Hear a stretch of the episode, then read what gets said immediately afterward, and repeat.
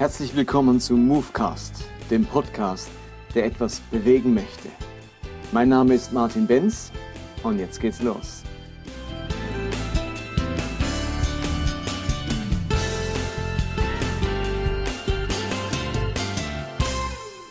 Willkommen zu Movecast 54. Heute gibt es wieder ein Special und zwar werde ich eine Predigt von mir veröffentlichen, die jetzt schon sieben Jahre alt ist aber ich dachte, das muss jetzt einfach sein. Und zwar hat das folgende Bewandtnis. Ich bin auf einen Facebook-Post von Franklin Graham gestoßen. Das ist der Sohn vom berühmten Billy Graham.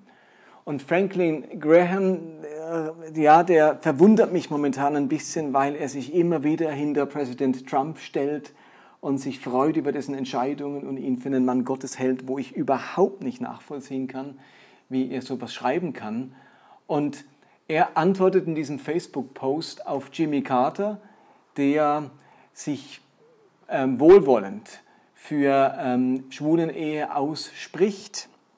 Und äh, Franklin Graham tut respektvoll äh, widersprechen und schreibt in diesem Facebook-Post vom 11. Juni 2018, Jesus kam nicht, um die Sünde zu fördern, er kam, um uns von Sünde zu retten. Die Bibel ist sehr klar. Gott zerstörte die Städte Sodom und Gomorra wegen Homosexualität. Soweit das Zitat aus diesem Facebook-Post von äh, ähm, Franklin Graham. Nun habe ich mich ausführlich mit diesen Städten Sodom und Gomorra beschäftigt und auch was das Problem dieser Städte war. Und ich finde, man muss hier einfach etwas klarstellen. Von mir aus kann man absolut sagen, ich halte Homosexualität für falsch und für Sünde und kann das irgendwie begründen, aber in der Begründung bitte nicht Bibelstellen gebrauchen, in denen es überhaupt nicht darum geht. Es stimmt einfach nicht, dass Gott Sodom und Gomorra wegen Homosexualität zerstört hat. Man lässt sich, es lässt sich exegetisch relativ gut nachweisen, dass es hier nicht um Homosexualität geht in dieser Stadt, sondern um Gruppenvergewaltigung. Wenn das homosexuelle Männer gewesen wären, ist es verwunderlich, warum dann Lot seine beiden Töchter ihnen anbietet äh, für Sex. Also da geht es um eine Demütigung von Fremdlingen, von Ausländern, indem sie entwürdigt werden, eine Gruppenvergewaltigung stattfindet. Es hat aber nicht wirklich etwas mit empfundener Homosexualität zu tun. Aber eigentlich muss man darüber gar nicht streiten, denn die Bibel selbst legt diese Stelle aus und im Propheten Hesekiel wird nämlich geschildert, warum Gott Gericht über diese beiden Städte gebracht hat. Und ich habe das in einer Predigt vor einigen Jahren aufgegriffen da ging es um das ganze Thema Armut, soziale Gerechtigkeit. Und diese Predigt hat bei uns einen Prozess auch vom Umdenken ausgelöst, wie wir uns in Bezug auf Armut und soziale Gerechtigkeit positionieren wollen. Und es hat ein für alle Mal klargestellt, was das eigentliche Problem von Sodom und Gomorra war. Und wenn man das mal wahrnimmt, dass es eben nicht um Homosexualität geht, sondern um etwas ganz anderes, dann sind eben nicht nur die bösen Schwulen betroffen davon, sondern plötzlich betrifft es uns. Plötzlich ist die Sünde Sodoms unsere Sünde und unser Problem, auch von uns Evangelikalen, weil wir nämlich auf diesem Gebet, äh, Gebiet, um das es hier äh, bei Sodom und Gomorra ging, nämlich selbst oftmals äh, es nicht besser machen.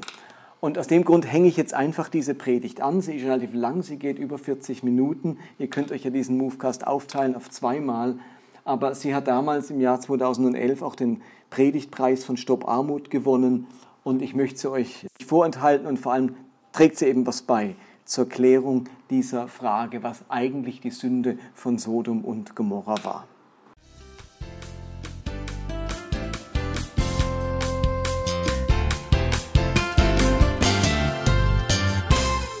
Stellt euch vor, ihr seid in den Ferien in einem ganz schönen Hotel. Und dort gibt es, ihr habt Vollpension gebucht, es gibt wunderbares Essen dort. Und nachdem ihr reichlich am Mittagsbuffet gegessen habt, geht ihr hoch in euer Zimmer und denkt euch, jetzt mache ich ein Verdauungsschläfchen. Ihr legt euch ins Bett, ah, das tut gut, das kann man sich ja zu Hause nicht erlauben. Und ihr seid gerade eingedöst, klopft an, der Tür, an die Tür, die Tür geht auf und der Reinigungsservice kommt, um euer Zimmer zu putzen. Und ihr habt nämlich vergessen, das Schild vor die Tür zu hängen, bitte nicht stören. Das hängt man raus, wenn man seine Ruhe will.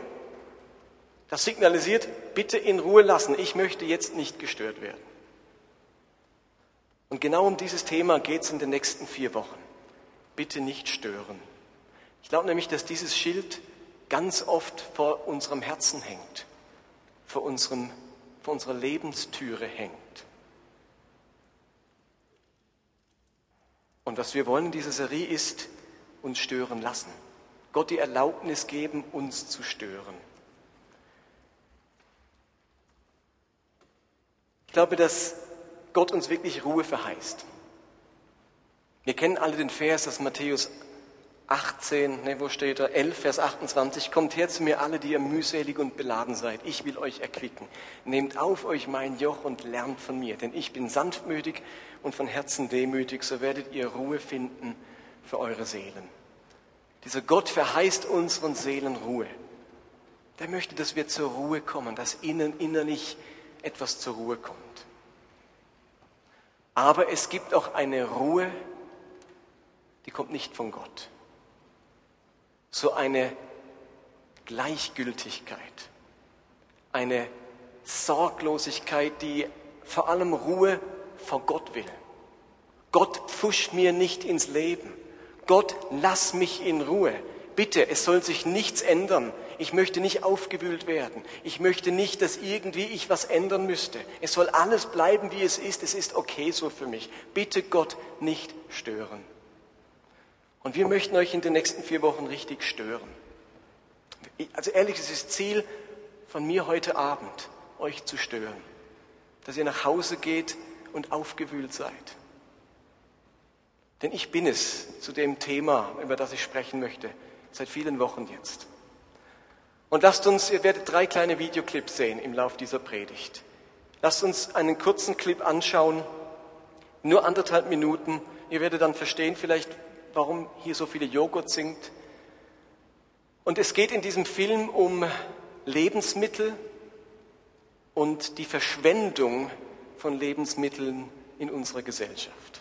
Also habt einen Moment, schaut einen Moment hin. Frisch auf den Müll. Eine ganze Sendung, die da kam, ein ganzer Bericht. Die Hälfte unserer Lebensmittel landet im Müll. Die meisten davon noch bevor sie auf unserem Tisch waren. Und danach berichten sie in dem Film, dass es in einem Supermarkt über 100 verschiedene Joghurtsorten gibt.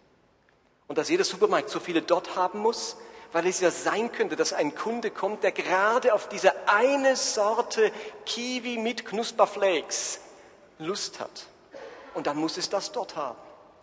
Nur, wenn der Kunde nicht kommt, wenn gerade niemand Lust auf Kiwi mit Knusperflakes hat, dann landet das in den Müll. Die Nina und ich sind letzte Woche in einen Supermarkt gegangen und haben einfach mal einen Einkaufswagen Joghurts gekauft. Es hat keine zwei gleichen hier. Wir haben über 100 Joghurts gekauft. Die Leute an der Kasse haben ganz komische Augen gemacht. Ich habe dann gesagt, ich mache eine Joghurt-Diät. Ihr Lieben, über 100 verschiedene Joghurts und wir hatten gerade mal die Hälfte der Joghurts, die dort waren. Es hat in diesem Supermarkt um die 200 verschiedene Joghurts. Die Hälfte davon landet auf dem Müll. Frisch auf den Müll. Und wir haben uns gedacht, damit es drastisch ist, werft man nachher alle weg. Wir machen draußen so eine Aktion, jeder darf eins nehmen und darf es gegen die Kirchenmauer schmeißen. Nee, machen wir nicht. Marcel und Erika haben Kaffee heute und das wird das Dessert sein. Jeder darf sich nachher im Kaffee ein Dessert, ein Joghurt nehmen, okay? Und ihr habt eine riesen Auswahl. Ihr werdet Joghurtsorten sehen, die ihr noch nie gesehen habt vielleicht, okay? Deswegen haben wir hier Joghurts als Dekoration. Ich bin vor einigen Wochen auf einen Vers gestoßen aus dem Propheten Hesekiel. Und dieser Vers hat mich seither nicht mehr losgelassen. Ich weiß nicht, ob ihr das kennt, dass ihr einen Vers lest, an den ihr jeden Tag denken müsst, der euch einfach nicht mehr aus dem Kopf geht. Der Vers steht in Hesekiel Kapitel 16. Und es geht in diesem Vers um Folgendes. Das Volk Israel sündigt ganz wild drauf los. Und Gott richtet und, und, und, und, und will dieses Volk Israel durch seinen Propheten ganz klar zurechtweisen. Und um Israel seine Sünde vor Augen zu malen, vergleicht Gott die Sünde Israels mit der Sünde von Sodom und Gomorra. Ja, noch mehr, er sagt, eure Sünde, Volk Israel, ist noch schlimmer als die Sünde von Sodom und Gomorra. Nun, was war denn eigentlich die Sünde von Sodom und Gomorra? Und es gibt ein paar Verse im Alten Testament, im Buch Genesis, die sprechen sehr vage darüber. Die Sünde von Sodom und Gomorra wird eigentlich in der Genesis-Geschichte überhaupt nicht beim Namen genannt. Es heißt in Genesis 13, Vers 13, die Menschen in dieser Stadt, also Sodom und Gomorra, waren schlecht. Was sie taten, verabscheute der Herr. Es wird aber nicht erwähnt, was sie getan haben. In Kapitel 18 heißt es darum, dann, darum sagte der Herr laut, harte Anschuldigungen habe ich über die Menschen von Sodom und Gomorra vernommen. Sie sollen ein abscheuliches Leben führen. Ich gehe jetzt dorthin, um selbst nachzusehen, ob die schweren Vorwürfe wirklich zutreffen. Ein abscheuliches Leben. Böses tun sie. Aber es wird nicht erwähnt, was ihr Problem war. Wenn man dann die Geschichte von Sodom und Gomorra und Lot in dieser Stadt liest, dann wird eine Sache beispielhaft erwähnt, nämlich dass es zur Vergewaltigung kam oder kommen sollte in dieser Stadt. Aber das war nur eine Sache. Warum kommt Schwefel und Feuer über diese Stadt und vernichtet sie? Was war denn das Problem? Das Problem wird in Genesis nicht angesprochen. Im Propheten Hesekiel wird erwähnt, was die Sünde von Sodom und Gomorra war. Und ich lese euch diesen Vers einmal vor. Hesekiel 16, 49. Dort steht, die Schuld deiner Schwester Sodom war, dass sie mit ihren Töchtern also mit ihren Einwohnern soll das heißen, in Hochmut, Überfluss und sorgloser Ruhe lebte, ohne den Armen und Bedürftigen beizustehen. Tut mir gefallen, lasst uns das mal bewusst miteinander laut lesen. Okay? Alle miteinander. Die Schuld deiner Schwester Sodom war, dass sie mit ihren Töchtern in Hochmut, Überfluss und sorgloser Ruhe lebte, ohne den Armen und Bedürftigen beizustehen. Ihr Lieben, das war die Sünde Sodoms. Darum hat Gott diese Stadt dem Erdboden gleichgemacht. Und ich möchte mit euch diesen Vers einmal ganz genau anschauen und uns dann überlegen, was das mit uns zu tun hat. In dem Vers stecken vier Teile, drei Dinge, die sie falsch gemacht haben und eine Sache, die sie versäumt haben. Das Erste, was diese Stadt getan hat, was ihre Sünde war, in Hochmut leben, in Stolz leben. Stolz und hochmütig sein, das bedeutet, dass ich von mir besser denke, als es angemessen ist und von anderen schlechter denke. Das ist dieses Denken, dass wir intelligenter, gebildeter, moralischer, fleißiger, tüchtiger, erfolgreicher, gehorsamer, besser sind als andere. Wer stolz ist, der schaut nicht nur darauf, dass er selbst besonders gut dasteht, sondern der hat auch noch eine andere Tendenz, nämlich andere Menschen schlechter zu machen, als sie sind.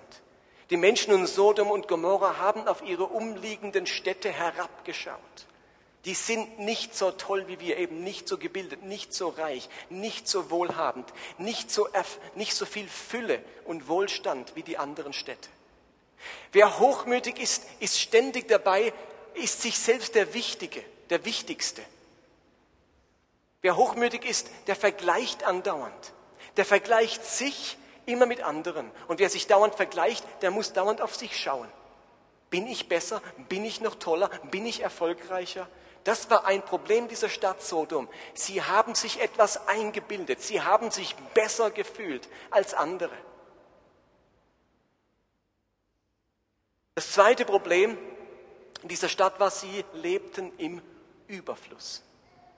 Wörtlich heißt es im Hebräischen, sie hatten Fülle an Brot. Und das bedeutet Überfluss an Lebensmitteln. In Sodom hat man so eine reiche Ernte gehabt, so gute Bedingungen, dass man Überfluss an Nahrungsmitteln hatte.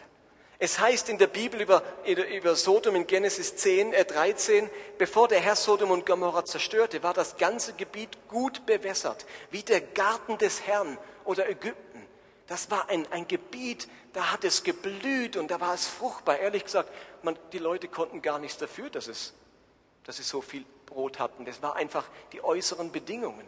Aber anstatt ihren Überfluss zu teilen, waren sie, haben sie diesen Überfluss total für sich genossen. Ich habe Kommentare gelesen zu dieser Stelle und im Talmud kann man lesen, dass angeblich die Stadtobersten von Sodom verboten haben, die Richter von Sodom, dass man, ähm, seinen, dass man den Armen und Bedürftigen helfen durfte. Das war verboten. Die haben all ihren Überfluss nur für sich verwendet. Diese Stadt hatte ein Problem. Sie ist geschwommen in Lebensmittel. Sie hatten mehr als genug. Sie hatten Überfluss an dem, was man zum täglichen Leben braucht. Ich möchte euch ein paar Bilder zeigen, die deutlich machen, wie es um den Lebensmittelüberfluss in unserer Welt aussieht. Wir haben da erst ein Bild von einer deutschen Familie. Die sind Spitzenreiter. Platz Nummer eins, was eine Familie pro Woche an Lebensmitteln verbraucht. Okay? Eine deutsche Familie braucht Lebensmittel in einer Woche für 500 Dollar. Die haben einfach mal alles, was sie in einer Woche essen und zu sich nehmen, hier aufgetischt. Eine vierköpfige Familie aus Deutschland gibt in der Woche 500 Dollar für Lebensmittel aus. Durchschnittswerte. Natürlich gibt der eine mehr und der andere weniger aus. Durchschnittswerte, okay? All das kauft eine deutsche Familie. Kommen wir mal zur nächsten Familie. In Japan. In Japan gibt man in der Woche 317 Dollar aus. Und die kaufen solche Sachen. Also auch ein reich gedeckter Tisch, aber schon etwas sparsamer als in Deutschland. Wenn wir zum nächsten Bild kommen, landen wir in Ägypten. Dort gibt man 68 Dollar für Lebensmittel in der Woche aus. Die Familien sind etwas größer als in Deutschland oder in Japan. Und ihr seht vor allem viel Gemüse, wenig Dinge, die man so irgendwie abgepackt kauft, Fertignahrung, viel frisches Gemüse, 68 Dollar. Kommen wir zum Chart in Afrika. Die geben in der Woche 1,23 Dollar für Lebensmittel aus. Das sind die paar Dinge, diese Flasche Wasser, das bisschen Reis oder Hirse, das hat diese Familie in einer Woche. 1,23 Dollar. Gehe ich nochmal schnell zurück auf Deutschland. Das sind wir. Wahrscheinlich in der Schweiz ganz ähnlich. Hallo? Das sind wir. Sind wir besser? Haben es die Afrikaner so verdient? Sind die faul? Sind wir die Fleißigeren, die Tüchtigeren? Haben wir die bessere Wirtschaft, die bessere Politik, die bessere Demokratie? Sind wir besser? Ist unser Problem Hochmut, schlechter wie die anderen denken? Ist unser Problem Leben im Überfluss? Es war zumindest das Problem von Sodom. Das dritte Problem, was die hatten, war Leben in sorgloser Ruhe. Sorglose Ruhe, das ist im Hebräischen eine Doppelkombination. Das machen die ganz oft im Hebräischen. Die gebrauchen zwei ganz ähnliche Worte, um die Intensität auszudrücken. Eigentlich heißt es wörtlich, sie hatten Ruhe der Ruhe oder Ruhe, Ruhe, ruhevolle Ruhe, friedlichen Frieden. Also doppelt das Wort. Und das soll so viel heißen wie Ruhe im Extrem. Also nicht einfach nur Ruhe, sondern eine betäubende Ruhe. Eine völlig sorglose Ruhe. Man könnte auch übersetzen diese beiden Begriffe mit Gleichgültigkeit. Den Menschen in Sodom war alles andere gleichgültig. Hauptsache, mir geht es gut. Hauptsache, ich habe meine Ruhe. Hauptsache, mich stört nichts. Lasst mich in Ruhe. Ich möchte nicht meine Sorglosigkeit durchbrochen haben von den Bildern von irgendwelchen Armen, vom Geschrei von irgendwelchen Elenden. Ich will meine sorglose Ruhe. Das war das Problem in Sodom. Ihr Lieben, wenn wir an Sodom denken, wisst ihr, was dann passiert? Dann haben wir ganz schnell bestimmte typisch evangelikale Sünden im Kopf. Wir denken, die Problematik Sodoms, das waren sexuelle Sünden, Perversion und, und, und Mord und, und alles Mögliche an Ausschweifung. Das war doch das Schlimme an Sodom. Lieben, das erwähnt der Text eigentlich gar nicht. Mit einem Beispiel, dass es Vergewaltigung in der Stadt gab. Sonst wissen wir gar nichts über Sodom eigentlich. Aber wir haben unsere Lieblingssünden, diese, wo man besonders aktiv das Böse tut, auf Sodom projiziert. Das eigentliche Problem von Sodom war Hochmut, Leben im Überfluss und Gleichgültigkeit. Und das hat dann als Folge zu all den anderen Sünden geführt. Im Neuen Testament beschreibt Paulus das ganz ähnlich. Er sagt dort in 1 Timotheus 6, Menschen, die reich werden wollen, geraten in Versuchung und verstricken sich in so viele dumme und schädliche Wünsche, dass sie letztlich ins Verderben und in ihren eigenen Untergang stürzen. Denn die Liebe zum Geld ist eine Wurzel, aus der alles nur erdenklich Böse hervorwächst. Ihr Lieben, Sodomie, Perversion, Ausschweifung stand nicht am Anfang in Sodom. Es war das Ergebnis von Habsucht in Form von Hochmut, Überfluss und Gleichgültigkeit. Das stand am Anfang in Sodom. Und aus dieser Haltung die anderen sind mir egal, Hauptsache mir geht es gut. Diese Menschenverachtung, die Geringschätzung anderen menschlichen Lebens hat dann am Ende auch zu den anderen Sünden geführt, die wir auch im Blick haben wollen. Aber das Kernproblem von Sodom und Gomorra waren diese drei Probleme. Aber dessen nicht genug. Diese Sache führte zu einer vierten Problematik, nämlich sie haben sich nicht um Bedürftige und Arme gekümmert. Den Menschen in Sodom, den Söhnen und Töchtern dieser Stadt war es egal, wie es armen und bedürftigen Menschen geht. Sie haben sich nur um ihr eigenes Glück und ihr eigenes Wohl geschert. Ihr Lieben, was am Ende dazu führte, dass die Abscheulichkeit dieser Stadt Sodom nicht mehr zu ertragen war für Gott, war die Kombination aus einem Leben in, im Überfluss und keinen Finger rühren für die Schwachen Armen und Bedürftigen. Lass mich das nochmal sagen. Was am Ende dazu führte, dass Gott die Abscheulichkeit Sodoms nicht mehr ertragen konnte, war die Kombination aus einem Leben in Überfluss, ohne einen Finger zu rühren für Arme und Bedürftige. Und jetzt frage ich euch, hat es irgendetwas mit uns zu tun? Hat Hesekiel 16 irgendetwas mit unserer Gesellschaft, unserer Kultur und unserem Leben zu tun? Sind wir nicht auch eine Gesellschaft, die im Überfluss lebt? Wer war nochmal Spitzenreiter an Überfluss auf dem Tisch zu haben in der ganzen Welt? Deutschland. Eine Gesellschaft, die im Überfluss lebt, die auf andere herabschaut wegen ihrer Bildung und ihrem Wohlstand und die vor allem einen Wunsch hat nach sorgloser Ruhe und Bequemlichkeit. Wehe uns stört jemand darin. Und gleichzeitig leben wir auf Kosten der Menschen in anderen Ländern. Unser Wohlstand kommt nur zustande, weil irgendjemand beschissen wird auf einem anderen Teil der Welt. Um seinen Lohn, um sein Einkommen, um seine Ernte und so weiter. Unser Wohlstand liegt daran, dass irgendwo jemand beschissen wird. Ist die Sünde Sodoms nicht genau unsere Sünde? Bevor ich jetzt weitermache, noch ein Videoclip. Der Videoclip handelt von der sogenannten Obsoleszenz. Obsoleszenz ist folgende Sache. Es ist die Sache, dass große Firmen ihre Waren so herstellen mit einem bewussten Datum oder bewussten Zeit, wann es kaputt geht. Also man stellt ein Produkt so her, dass es nicht lange hält, sondern nach drei oder zwei oder einem Jahr bewusst kaputt geht. Eine Sollbruchstelle in der Elektronik oder sonst irgendwo. Sonst würde unsere Wirtschaft nicht wachsen. Es gibt in den USA eine Feuerwache. Dort hat man 1904 eine Glühbirne, eine der ersten Glühbirnen installiert. Diese Glühbirne hat vor kurzem ihren 100. Geburtstag gefeiert. Die brennt immer noch. Ein riesen Happening, die haben ein riesen Volksfest gemacht zum 100. Geburtstag der Glühbirne. Ihr Lieben, Wenn alle Glühbirnen so lang brennen würden, dann hätten die Firmen, die Glühbirnen herstellen, ein Problem, weil sie alle 100 Jahre eine Glühbirne verkaufen. Also haben die sich zusammengesetzt und entschieden, wir machen Glühbirnen so, dass sie nach einem Jahr kaputt gehen, dann muss man wieder eine neue kaufen. Das nennt man Obsoleszenz. Okay, Flo, zeigst du uns den nächsten Video zu dem Thema?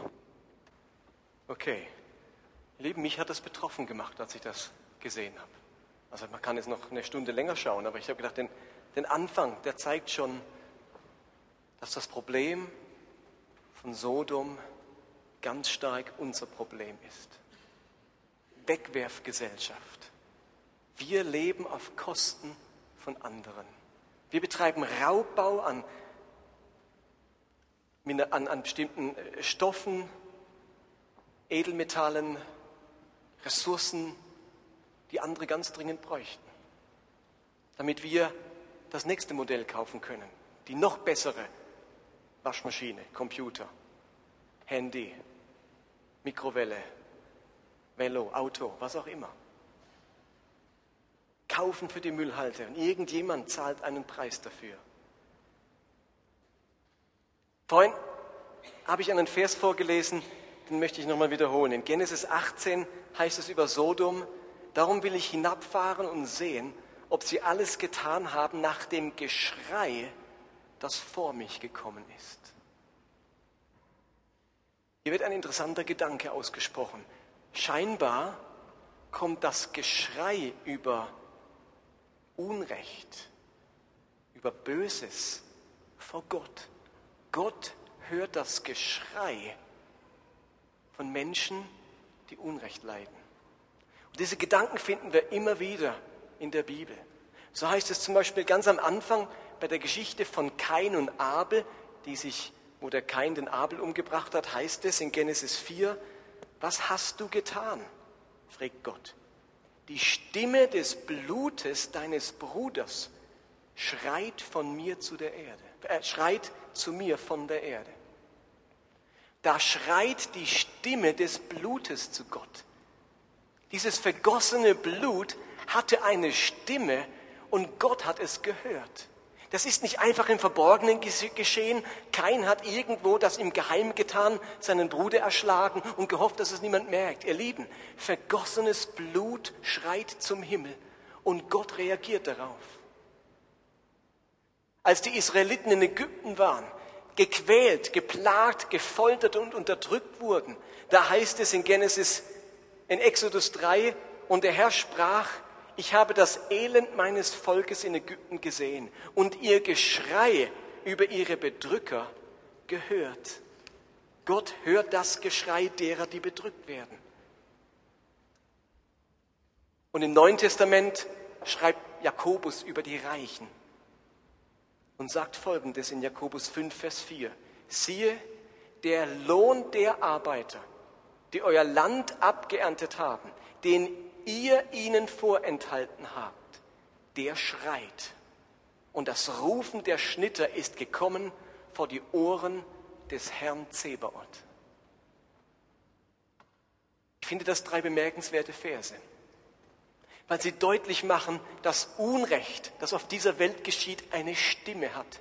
Selbst wenn die Menschen, denen das Unrecht geschieht, ohnmächtig sind und keinen Ton mehr herausbringen, so schreit ihr Unrecht zu Gott und Gott reagiert. Gott hat das Geschrei des Unrechts in Sodom gehört, der Armen und Bedürftigen, denen nicht geholfen wurde. Und Gott kam und hat sich das genau angeschaut und dann reagiert. Er hat das Blut des vergossenen Abels gehört, den Schrei. Und er kam und hat sich die Sache angeschaut und kein musste die Konsequenzen tragen. Er hat das Geschrei der Israeliten gehört und er hat sich das angeschaut und er hat reagiert und die Ägypter mussten den Preis bezahlen. Und er hört den Lohn der nicht bezahlt wurde.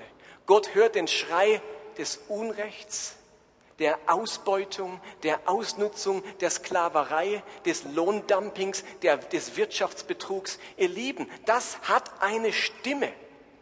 Und Gott hört diesen Schrei und er reagiert. Das bedeutet für mich, ich kann nicht so tun, als wäre das Gott egal Als würde Gott einfach zuschauen, wie auf meinem Tisch in der Woche fünf für 500 Dollar Lebensmittel sind und woanders nur für einen Dollar. Diese Stelle sagt mir, da schreit der ungedeckte Tisch der Menschen im Chart zu Gott. Und Gott kommt und schaut sich das an. Was hat ein Schweizer und ein Deutscher auf dem Tisch? Was hat der in seinem Müll liegen? Was muss er sich schon wieder anschaffen? Und wie sieht es bei den Menschen in Bahrain, im Tschad, in Niger, in Mali und so weiter aus? Versteht ihr? Das Zeug schreit, auch wenn die Menschen selbst vielleicht keine Stimme mehr haben und niemand hört. Und Gott zieht Konsequenzen. Und es ist dann nur logisch, dass es auch den Umkehrschluss gibt. Denn formuliert das Alte Testament im Buch Sprüche. Dort heißt es, wenn du für das Schreien der Armen nur taube Ohren hast, wirst du keine Antwort bekommen, wenn du selber um Hilfe schreist, sagt Gott. Wenn wir für das Schreien der Armen nur taube Ohren haben, werden wir selbst keine Antwort bekommen, wenn wir schreien. Ihr Lieben, könnte es sein, dass unser Ruf nach Erweckung, nach Aufbruch, nach Durchbruch, nach Wachstum und was weiß ich nicht gehört wird, weil wir den Schrei des Unrechts und des Blutes und des Lohndumpings nicht hören und nicht reagieren? Hallo, seid ihr noch da? Und der Gedanke wird im Buch Sprüche fortgesetzt. Und dort heißt es wunderschön in Sprüche 19, Vers 17, wer sich über den Armen erbarmt, der leiht dem Herrn und er wird ihm seine Wohltat vergelten. Ist das nicht wunderschön? Man kann Gott was ausleihen. Man kann Gott zum Schuldner haben. Man kann sagen, wisst ihr was? Ich habe jemand was ausge, ausge, äh, ausgeliehen. Jemand ganz Bedeutendes hat sich von mir was ausgeliehen. Gott hat sich von mir was ausgeliehen. Wo immer wir einem Armen Gutes tun, leihen wir Gott. Gott identifiziert sich mit der Not des Bedürftigen und des Armen so sehr, dass man ihm was leiht, wenn man dem was gibt. So stark ist die Identifikation Gottes mit dem Armen. Und genau in diesem Sinne kann Jesus dann später in Matthäus 25 sagen, was ihr einem dieser Geringsten getan habt, das habt ihr mir getan. Wer dem Armen gibt, leiht dem Herrn. Gott identifiziert sich mit den Armen. Er steht auf der Seite der Schwachen. Er hört ihr Rufen, er hört das Blut, er hört das Unrecht. Und wer ihnen, ihnen gibt, leiht ihm. Und wer ihnen Unrecht tut, versündigt sich an Gott. Ihr Lieben, ich glaube, wir müssen eine Entscheidung treffen für unser Leben. Darf Gott uns in Bezug auf dieses Thema stören? Darf er uns herausrufen aus unserer sorglosen Ruhe?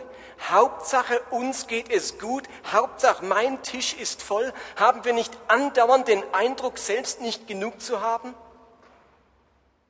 Was in Wirklichkeit nur bedeutet, dass noch nicht all unsere Wünsche erfüllt sind?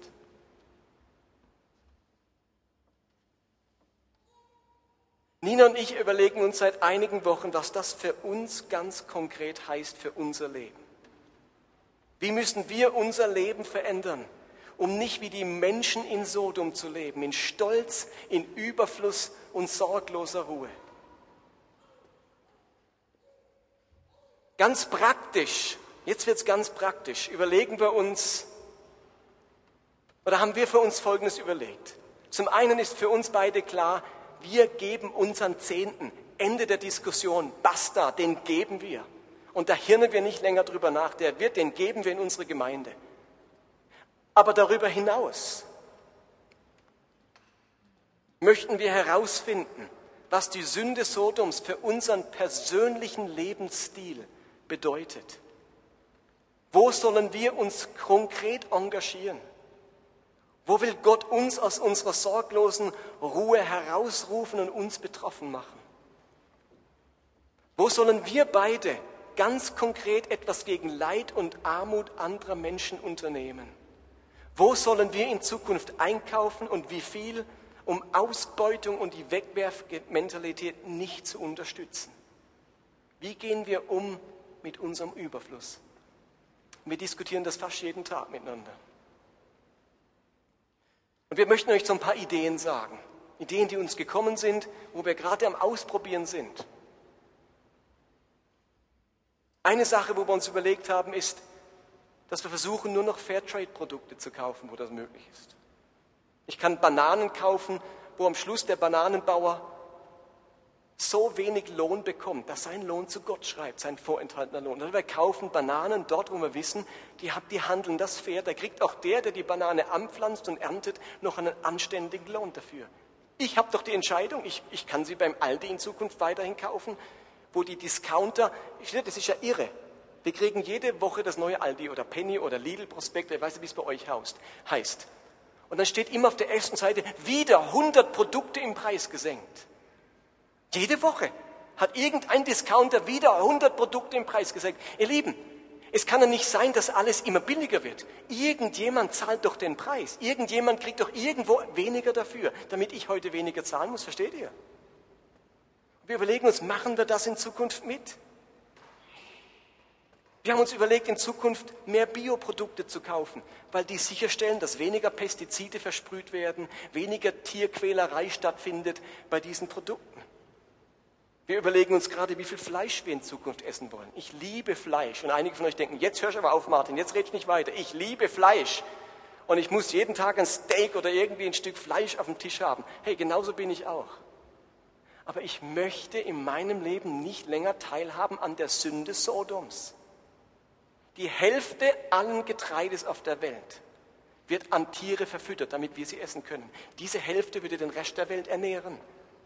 Aber man gibt sie nicht den Menschen, man gibt sie den Rindern und Schweinen, damit wir ein fettes Steak auf dem Tisch haben. Und ich, wir fragen uns gerade, können wir weiterhin so viel Fleisch essen, wie wir das tun? Oder wir haben wieder unsere alte Soda Max, oder wie immer die heißt, Flasche aus dem Keller geholt und tun wieder CO2 in die Flasche rein, sprühen, weil es irre ist, dass man irgendwo Trinkwasser abfüllt mit einem Laster, hundert von Kilometern in einen Laden transportiert, dass ich es kaufe, wenn ich Wasser sowieso aus dem Wasserhahn habe. Ist eigentlich irre, die Verschwendung an, an, äh, an, an Treibstoff und an Verpackung. Wie wäre es, wenn man saisongerechtes Obst und Gemüse kauft und das Obst und Gemüse, das momentan gerade geerntet wird und dann muss ich es nicht aus irgendwie einem fernen Land importieren lassen. Ich esse Gurken, wenn es Gurken gibt und nicht, damit sie aus Südafrika oder irgendwo kommen. Vor einigen Jahren habe ich mal so eine Diskussion mitbekommen, da hat eine Christin gesagt, sie isst keine Kiwis, weil sie es nicht einsieht, Früchte zu essen, die man um die halbe Welt karren muss, damit man sie hier essen kann. Ich dachte, ist das kleinkariert, furchtbar. Die war mir einfach zehn Jahre voraus. Und heute würde ich es genauso sagen. Ich muss kein Obst essen, das um die halbe Welt gekarrt wurde, nur damit ich diesen Gaumengenuss auch noch habe. Muss ich, es hat im Gottesdienstteam jemand anderes als Idee gebracht, dauernd eine neue Garderobe haben. Wenn man sowieso den Schrank aufmacht und 50 T-Shirts liegen da und wo man sowieso denkt, äh, die ziehe ich ja sowieso nicht mehr an. Und dann muss ich eine neue Garderobe haben. Wie wäre es, wenn wir in Zukunft Freilandeier kaufen, anstatt Eiern von Hühnern, die in abscheulichen Bedingungen gehalten werden? Wie wäre es, wenn wir Milch kaufen, das betrifft vor allem die, Deutsche, die Deutschen, wo wir sicherstellen, dass der Bauer am Ende einen anständigen Lohn oder anständiges Geld für, seine, für seinen Liter Milch bekommt und nicht noch eine billigere Milch. Wie wäre es, wenn wir mehr in Kiva investieren, in dieses Mikrofunding, in diese ähm, äh, Kredite an, an Kleinunternehmer in der dritten Welt? Da werden wir in zwei Wochen vom Team mehr dazu hören. Da sind wir nämlich als Gemeinde schon dabei. Wäre es eine Idee, eine Patenschaft für ein Kind in der dritten Welt zu übernehmen? Wo meine 50 Euro jemandes Leben retten. Wenn dieses Thema mehr interessiert, für den haben wir eine Postkarte, die man sich an den Kühlschrank heften kann. Die stammt von der Organisation Brot für die Welt.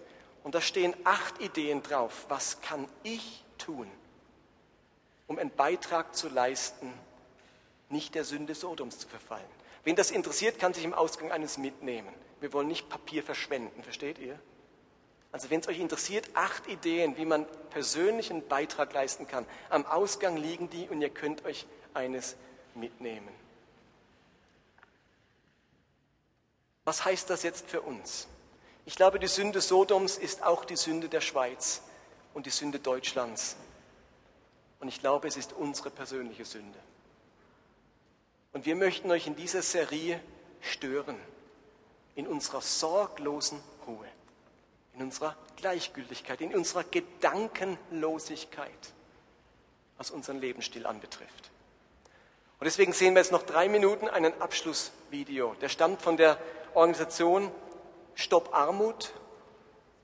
Und ich bitte euch, euer Herz ganz weit aufmachen zu lassen, äh, aufzumachen und euch zu überlegen, Gott, was heißt das für mich? Wie drehe ich mein Schild von Rot auf Grün und gebe dir grünes Licht, mich anzurühren, mich zu gebrauchen, gegen die Sünde Sodoms zu leben und mich für die Armen und Bedürftigen einzusetzen. Jeden Tag sterben 26.000 Kinder auf dieser Welt an Armut. Wir dürfen nicht denken, dass die friedlich einschlafen. Die leiden, bevor sie sterben. Die verhungern. Die haben Schmerzen. Die weinen. 26.000 jeden Tag. Stellt euch vor, es würden morgen 100 Boeing 747 abstürzen, in denen jeweils 260 Menschen sitzen. 100 Stück auf einen Schlag. Das wäre eine Headline in jeder Zeitung, in jeder Nachrichtensendung, in jedem Heute-Journal. Steht ihr? 26.000 Menschen tot. 100 Düsenjets abgestürzt. Alle Regierungschefs der Welt würden zusammenkommen und überlegen, wie können wir verhindern, dass sowas je wieder passiert, dass es sicherer wird, dass, dass wir sowas nie mehr erleben müssen. Ihr Lieben, das passiert jeden Tag. 26.000 Kinder verhungern oder sterben an schlechtem Wasser. Jeden Tag. Sorry, das Thema hat mich so gepackt.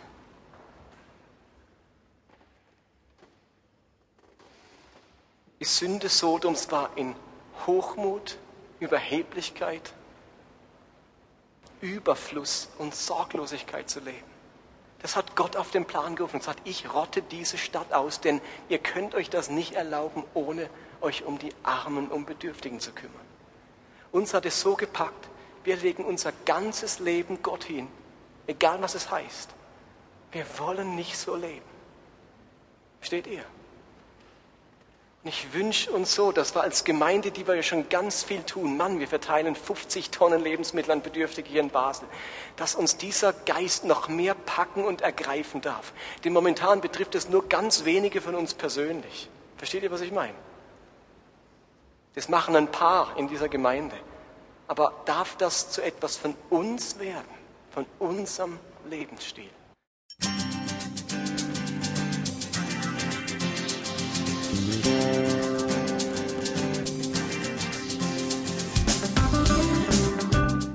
Das war Movecast für heute. Ich hoffe, dass es etwas bewegt in eurem Leben und in eurem Glauben. Ich würde mich freuen, wenn ihr mir Feedback gebt oder Kommentare hinterlasst, entweder auf Facebook oder direkt auf der Webseite des Podcasts. Und die lautet movecast.podbean.com. Ansonsten würde ich mich freuen, wenn ihr diesen Podcast teilt auf den sozialen Medien, auf Facebook oder Twitter oder Instagram oder wenn ihr ihn abonniert, entweder bei Podbean selbst oder bei iTunes. Ansonsten hoffe ich, dass wir uns nächste Woche wiederhören. Bis dann, bye bye.